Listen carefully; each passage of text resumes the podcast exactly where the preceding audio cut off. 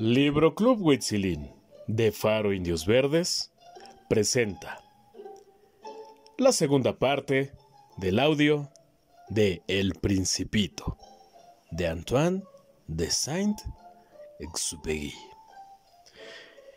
Necesité mucho tiempo para comprender de dónde venía. El Principito me había hecho muchas preguntas y sin embargo no parecía comprender las que yo le hacía y solo por palabras pronunciadas al azar pude poco a poco entender de todo. Cuando él vio mi avión por primera vez, me preguntó, ¿Y eso qué cosa es? No es una cosa, es un avión, vuela, es mi avión. Me sentí orgulloso de enseñarle cómo volaba. Entonces exclamó, es como... ¿Como casita del cielo? Sí, dije modestamente. ¡Guau! ¡Qué divertido! Y el principito soltó una carcajada que me irritó mucho. Deseo que se tomen en serio mis desgracias. Y después agregó. Así que tú también vienes del cielo. ¿De qué planeta vienes? Alcancé a ver rápidamente una luz en el misterio de su presencia y le pregunté bruscamente, Entonces, ¿vienes de otro planeta? Pero él no respondió. Movió la cabeza suavemente observando mi avión. La verdad es que, en esto, no puedes haber venido mm, de muy lejos y le embargó una somnolencia que duró largo tiempo. Después sacó el cordero del bolsillo y olvidándose de todo, se entregó a la contemplación de su tesoro. Ya podrán imaginarse cuán intrigado estaba yo con esa confidencia dicha a medias sobre los otros planetas. Entonces traté de conocer más. Mmm, ¿De dónde vienes, hombrecito? ¿Dónde está tu casa? Ah, ¿a dónde quieres llevarte mi cordero? Después de meditar silenciosamente, respondió. Me gusta la caja que me has regalado, ya que en la noche le servirá de casa. Ah, claro. Y si eres gentil, te daré también una cuerda, para que puedas atarlo durante el día y una estaca también. La proposición no le gustó mucho al principito. ¿Atarlo? ¿Qué idea más extraña? No, mira, si lo atas, eh, se irá y se perderá. Y mi amigo soltó a reírse nuevamente. Pero, ¿a dónde quieres que vaya? Mm, no lo sé. A cualquier parte. Derecho derecho siempre hacia adelante. Entonces el principito dijo gravemente, No importa dónde vaya, el lugar donde vivo es muy pequeño. Y con un poco de melancolía añadió, Hacia adelante de uno, derecho, no se puede ir muy lejos. Mm. Así es como aprendí una cosa muy importante. El planeta del cual era originario el principito no era más grande que una casa, lo cual no me extrañó mucho, pues yo sabía que fuera de los grandes planetas como la Tierra, Júpiter, Marte, Venus, esos que tienen nombre, hay centenares de planetas, a veces muy pequeños, que resulta difícil verlos con el telescopio. Cuando un astrónomo descubre alguno, le da un número por nombre.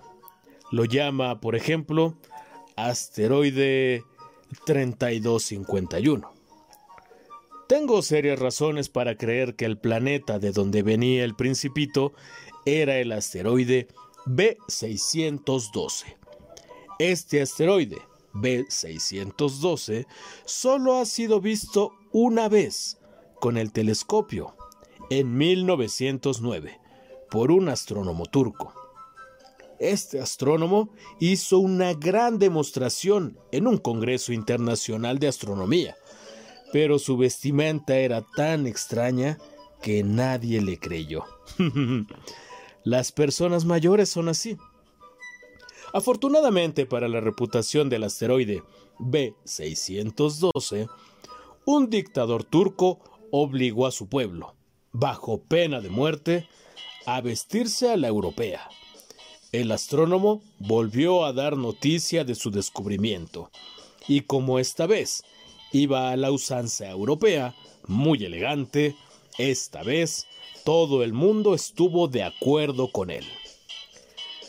Si os he referido estos detalles acerca del asteroide B612 y si he tenido confianza en decirles su número, es por las personas mayores, ya que éstas aman las cifras. Cuando les hablaba uno de un nuevo amigo, nunca te preguntan cosas esenciales como ¿Y cómo es su voz? ¿Cuáles son sus juegos favoritos? ¿Colecciona mariposas? En cambio, siempre te preguntan, ah, ¿qué edad tiene? Ah, ¿cuántos hermanos tiene? ¿Cuánto dinero gana? ¿Cuánto gana su padre? Y al obtener las respuestas a estas preguntas, creen ya conocer a las personas. Si decimos a los adultos, he visto una hermosa casa de ladrillos rojos con geranios en las ventanas y palomas en el techo. Ellos no pueden imaginarse dicha casa. Es preciso decirles, he visto una casa de cien mil francos. Solo así exclaman, ¡Oh, qué hermosa es! Y si les dices, la prueba de que el principito existió es que reía, que era hermoso y que quería un cordero. no lo entienden ni lo creen. Querer un cordero es prueba de que existe. Entonces se encogerán de hombros y dirán que uno se comporta como un niño. Si en cambio se les dice, el planeta de donde venía es el asteroide B612, entonces se mostrarán convencidos y no harán más preguntas. Es así como son las personas mayores. Y no hay que reprocharles.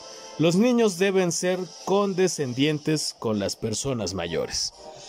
Claro que nosotros, si comprendemos la vida, nos mofamos de los números. Por ejemplo, a mí me hubiera gustado empezar esta historia a la manera de los cuentos de hadas. Había una vez un principito que habitaba un planeta apenas más grande que él y que tenía necesidad de un amigo. Para aquellos que comprenden la vida, habría parecido mucho más cierto pero no me gusta que mi libro sea leído a la ligera. Me entristece tanto relatar estos recuerdos.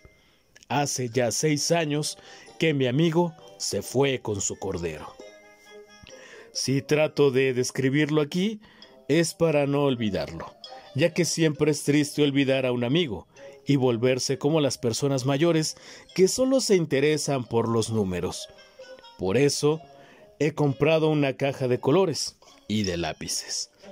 Es triste tomar de nuevo el dibujo, cuando no se han hecho más tentativas que la de dibujar una boa cerrada y otra abierta.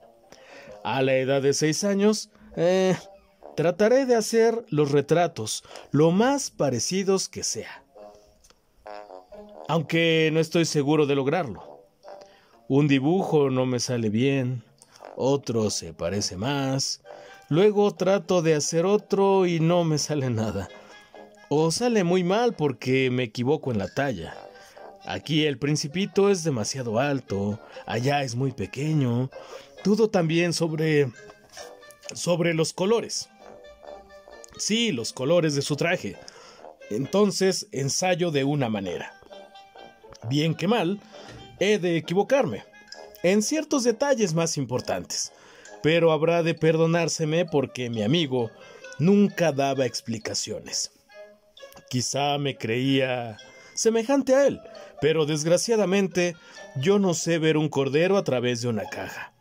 Posiblemente soy un poco más como las personas mayores. Debo haber envejecido. Y hasta aquí llega la segunda parte de este audio de El Principito de Antoine de Saint-Exupéry. Hasta la próxima.